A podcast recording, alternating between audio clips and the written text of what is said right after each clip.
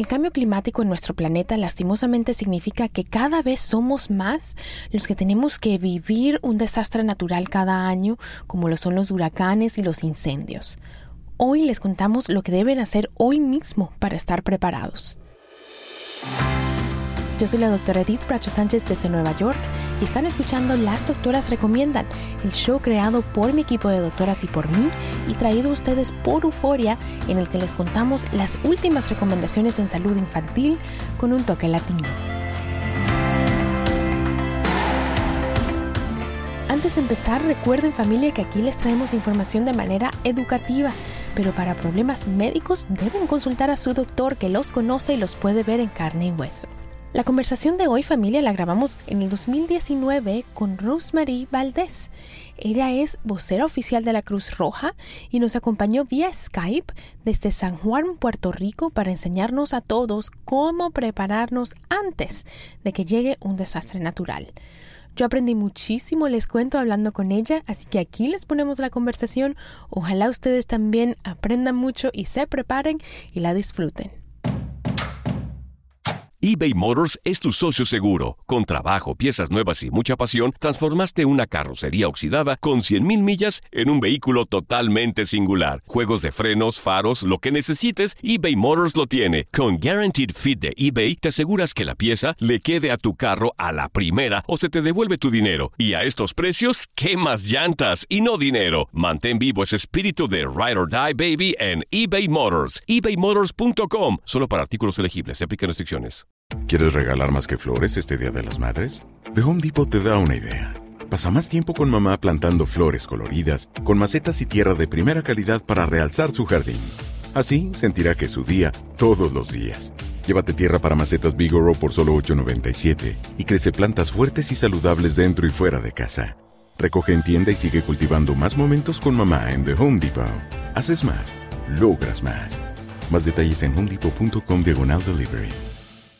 Dicen que traigo la suerte a todo el que está a mi lado. Y esa es mi mala fortuna. Basada en el clásico de Juan Rulfo, llega Univisión, El Gallo de Oro. Supongamos que la caponera puede inclinar la suerte a quien ella quiera. ¿Estás tardando en conquistarla? Con Lucero, José Ron y Plutarco Asa. Este gallo está cambiando la vida. En una historia legendaria de amor y azar. No trates de cambiarme, no lo vas a lograr. El Gallo de Oro, gran estreno miércoles 8 de mayo a las 9 por Univisión. Bienvenida. Saludos, Edith. Un abrazo para ti y a todo tu radio escuchar. Bueno, Rosemary, y en nuestra cultura a veces tendemos a evitar las conversaciones que se nos hacen difíciles, ¿verdad? Tristes o, o, como decimos, pavosas.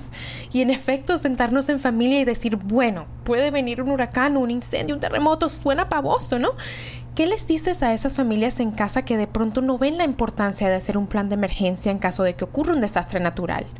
Pues mira, yo le diría que no le, no le tengan miedo a la conversación, que se ahorrarían mucho en lo que es eh, pasar malos ratos si tomamos ahora el tiempo para hablar del tema y prepararnos. Eh, es bien importante evitar lo que es el miedo, ¿no? Porque le tenemos el miedo a estos desastres, pero eh, la diferencia de cómo lo manejamos eh, se basa básicamente con todo lo que nosotros hacemos antes para prepararnos. Y una de las cosas que nosotros siempre le decimos es, mira, reúnense en familia y hablen sobre cuáles son los tipos de desastres que nos puede ocurrir aquí viviendo en esta zona para nosotros entonces ahora prepararnos, ver qué es lo que tenemos que hacer, cómo nos vamos a preparar, que eso nos va a ayudar muchísimo para que cuando enfrentemos ese desastre eh, ya tenemos un camino recorrido y evitamos esas ansiedades y esos miedos que nos suelen dar cuando sabemos que viene algo por ahí y que nos puede afectar. Organizarnos, ¿no? Y bueno, Rosemary, como mencionas, dependiendo del área en el que viven las familias que nos escuchan, ¿verdad? Los desastres naturales pueden venir en distintas formas. ¿Por dónde recomiendas que empecemos cuando estamos haciendo este plan familiar? ¿Cuál es el primer paso, digamos, y cómo lo hacemos? Pues mira, el primer paso lo acabas de decir y que más que el, mismo concepto lo dice, plan familiar, es la familia. Así que como todos se deben sentar, se deben reunir y ir sobre varios consejos o varias cosas que deben tomar en consideración. Por ejemplo, una de ellas es identificar puntos de encuentro. La Cruz Roja Americana recomienda que tengan dos. Uno que esté cerca de tu hogar, por ejemplo, si sufres un fuego, que tengas un lugar para encontrarte al frente, eh, que sea inmediato, por si acaso si tienes ese tipo de incidente, y otro lugar que sea más lejano. En el caso que suframos un terremoto, pues ya tú sabes dónde te vas a encontrar con tus familiares en un área que sea más lejos a la zona donde vives, porque no necesariamente van a poder regresar al hogar. Esas cositas son las que recomendamos y que las personas pueden conseguir a través de una aplicación que la Cruz Roja tiene, que se llama Emergencia, que las pueden descargar en su celular, iPhone y Android, que te da ese tipo de recomendación, como también otra recomendación familiar que nosotros damos, es que las personas sepan a quién van a designar como punto de, contacto ¿no? con todas las familias. Eh, por ejemplo, nos pasó aquí en Puerto Rico que tuvimos, que perdimos comunicación. Y de hecho, yo no, no sabíamos de nuestros familiares, de nuestros tíos o los primos. Y es bien importante poder entonces decidir quién es esa persona que reside fuera del área, que pueda quizás tener contactos por texto con varios de los familiares y dar, y dar diferentes notificaciones sobre el paradero. Así que es bien importante sentarse ahora y sobre esos temas. Y también otra de las cosas que, es importante que la familia como todos lo trabajen juntos es desarrollar una mochila de emergencia o una mochila de suministro. Mm, como para tener todas las cosas esenciales. Correcto, esa mochila nosotros recomendamos que las preparen, que, que, que conlleve todos los artículos esenciales para sobrevivir, qué es lo más necesario que necesitas eh, luego de un desastre que satisfaga tus necesidades más críticas. Por ejemplo, agua. Siempre recomendamos un galón por día por persona. También recomendamos que tengan alimentos no perecederos o alimentos enlatados. Es bien importante la linterna o un radio y también contar con baterías eh, adicionales porque muchos a veces preparamos nuestro kit y tenemos nuestro radio, pero no sabemos dónde están las baterías, no, son las baterías adecuadas y eso pues eh, cuando nos damos cuenta, ¿no? Cuando realmente la necesitamos, cuando no tenemos la electricidad. Así que esas cosas es importante verlas antes. Eh, algo bien particular que nosotros siempre recomendamos que las personas tengan adicional es un silbato. Y muchos preguntan que por qué debemos tener un silbato y esta, esto nos va a ayudar mucho también en casos de terremoto. Si estamos en un lugar donde quizás estamos atrapados, que no podemos salir, eso también sirve como una alerta, ¿no? Para que las personas sepan que estás ahí y que puede y, estás pidiendo ayuda para que, te puedan eh, sacar y te puedan ayudar. Dios, bueno, y da, da, miedo pensar en esas cosas, pero hay que, hay que tenerlas, ¿no? Entonces, bueno, empezamos con la, con la aplicación de la Cruz Roja que se llama Emergencia, la podemos bajar al celular para empezar estos planes. Y después, entonces, bueno, ¿dónde nos vamos a reunir que quede cerca? ¿Dónde nos vamos a reunir si queda lejos? Quién va a ser la persona designada a la que vamos a contactar si y es alguien que vive lejos, o sea, que no vive en la zona, ¿verdad? Y, también otra cosa que, nosotros también recomendamos, Edith, es que eh, en estos tipos de preparación eh, nos enfoquemos en nuestras familias, pero también miremos un poquito más allá. Eh, miremos a nuestros vecinos, si tenemos personas quienes son de edad avanzada, o si son padres o madres solteras que tienen niños, pues que también validemos con ellos, mira, ya empezó la temporada de huracanes, tienes lo que necesitas. Eh, no todo el tiempo le decimos a las personas vayan y compran todos estos artículos que necesitan para su mochila, porque sabemos pues que todo conlleva un gasto.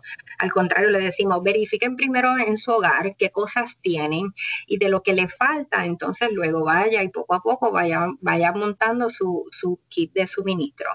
Es bien importante que ahora, eh, cuando vemos que no, tenemos ningún desastre, es que se tome esa, esa decisión, esa voluntad más bien de, prepararse.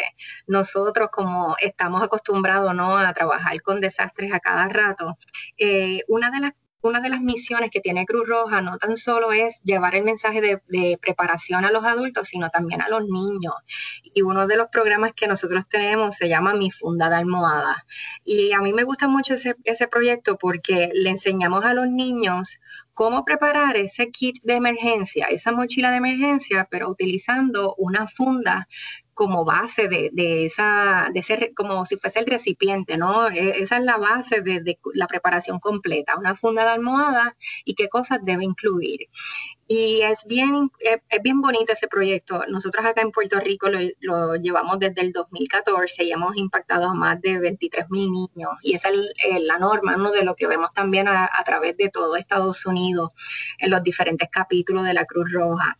Y es bien especial porque ahí los niños eh, aprenden a qué tienen que hacer si hay un terremoto, pues practicamos la técnica de agáchate, cúbrete y agárrate y nos ponemos debajo de los pupitres practicamos cómo es que salimos si tenemos, si hay un incendio, pues hay que agacharse y salir eh, agachado, eh, porque el humo se concentra en la parte de arriba, así que tenemos que irnos bajito, gateando.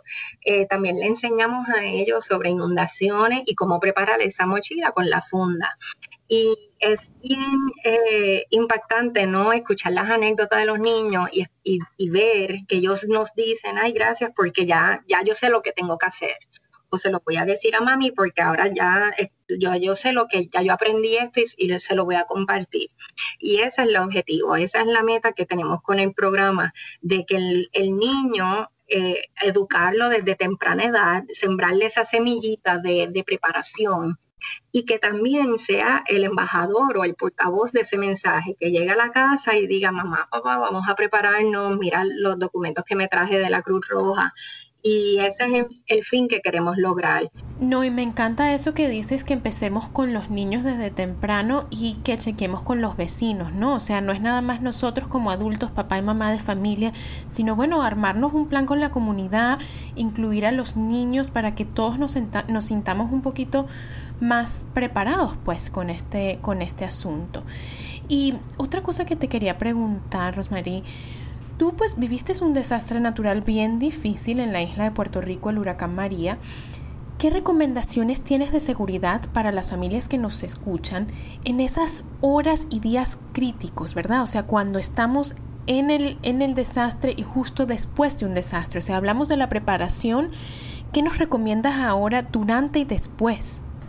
Pues mira, lo importante es durante y después que la familia esté en un lugar que esté seguro.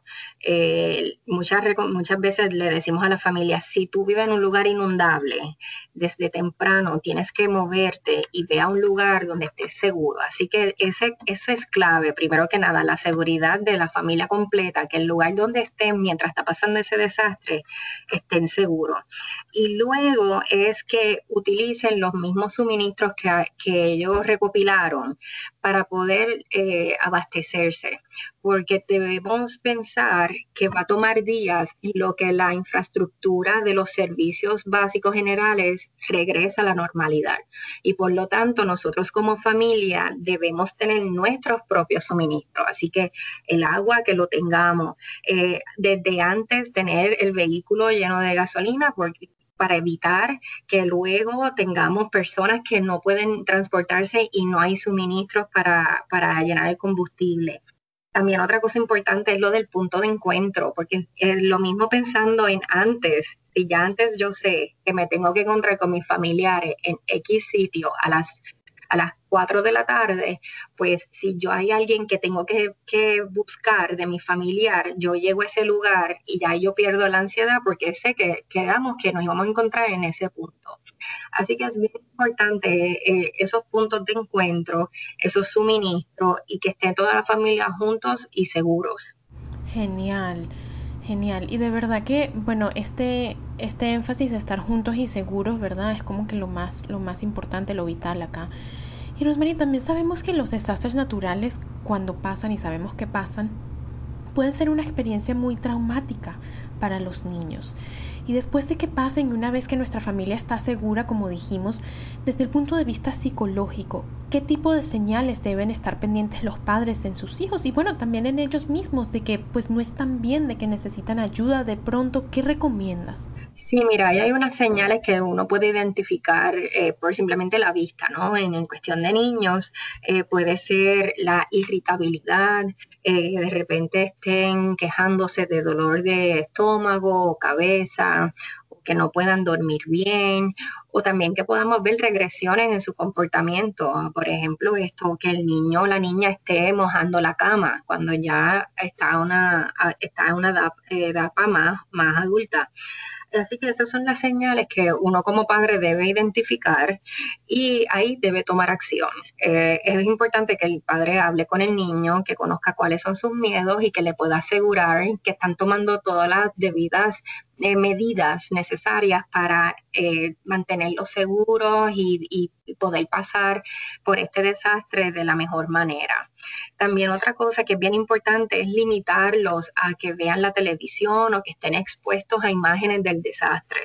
Eh, sabemos que esas son las primeras imágenes que todos ven cuando hay un desastre que afecta a un área pero para los niños es importante evitar que tengan ese consumo alto porque los puede afectar más. Y lo otro que también yo pienso que es bien importante es que deben tratar de, volver a la rutina normal dentro de lo que puedan, ¿no? pero tratar de llevarlo a que tenga otra vez una rutina normal diaria como la tenía antes del desastre.